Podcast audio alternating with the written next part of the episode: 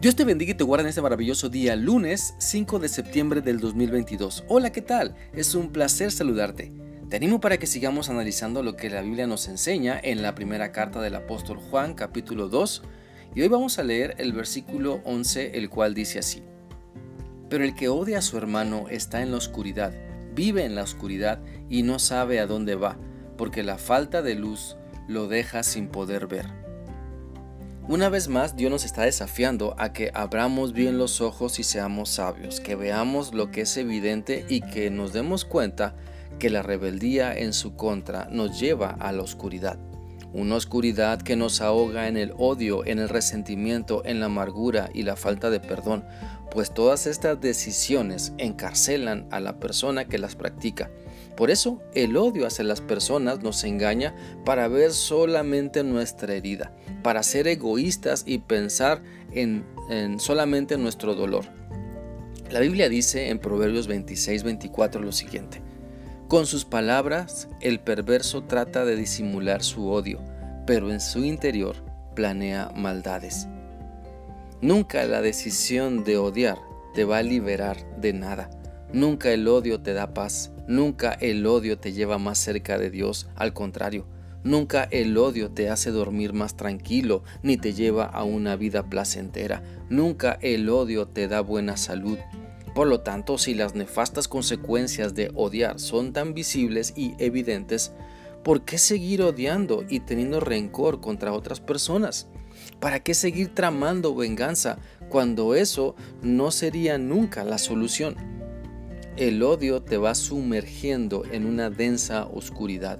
Oscuridad de pensamiento porque todos los pensamientos buenos y justos los desechas, porque lo más importante para ti es tu perverso odio.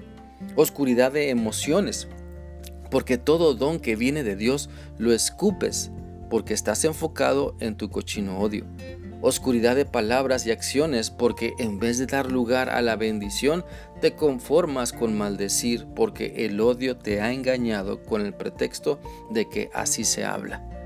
Mira, el odio te engaña para que pienses que ese es el mejor camino, pero en realidad el odio te confunde y no te das cuenta hacia dónde vas, no te das cuenta de que vas al matadero hasta que llegaste ahí.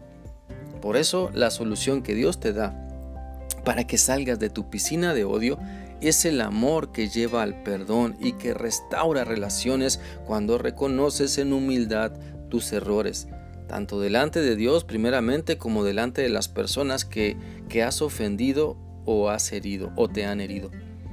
Por lo tanto, Dios quiere darte claridad en tu vida, quiere que abras los ojos y te des cuenta del mal camino por donde, donde transitas. Quiere que te arrepientas y dejes de coquetear con la oscuridad, que no te dejes conquistar por el odio, sino que te des cuenta del engaño en el que estás y que el resentimiento está jugando un rol destructivo en tu vida. Te invito para que aceptes la solución que Dios te da. Y este es el amor. Él te demostró que te ama dando a su Hijo en la cruz. Y así el amor de Dios te ha perdonado miles de veces cuando te arrepientes, para que también tú puedas amar y perdonar a quienes te han lastimado. Recuerda, no se trata de pagar mal por mal, sino de aplicar lo que dice Romanos 12:21. No te dejes vencer por el mal, sino derrota al mal con el bien. Estemos alertas para no dar lugar entonces al odio en nuestra vida. Dios no quiere que andes como ciego, sino que vayas a Él para que puedas recibir su luz, para ver claramente y distinguir que el odio te sumerge en la maldad. Pero cuando aplicas su amor y perdón, te liberas del gran peso y del gran lastre que el odio causa en tu vida. Así que te animo a elegir correctamente. Elige obedecer a Dios y si no sabes a dónde vas, tal vez este pasaje de Juan 14 del 6 del 4 al 6 te ayude a ver claramente. Este pasaje dice así, ustedes ya saben a dónde voy y saben también el camino que deben tomar. Pero Tomás le dijo, Señor, si no sabemos a dónde vas, ¿cómo vamos a saber qué camino tomar? Jesús le respondió, yo soy el camino, la verdad y la vida. Sin mí nadie puede llegar a Dios el Padre. Espero que Dios siga trabajando en tu vida para que decidas correr al odio y al resentimiento de tu vida y que al fin puedas sonreír y ser verdaderamente feliz porque tienes a Cristo. Que sigas teniendo un bendecido día. Dios te guarde. Hasta mañana.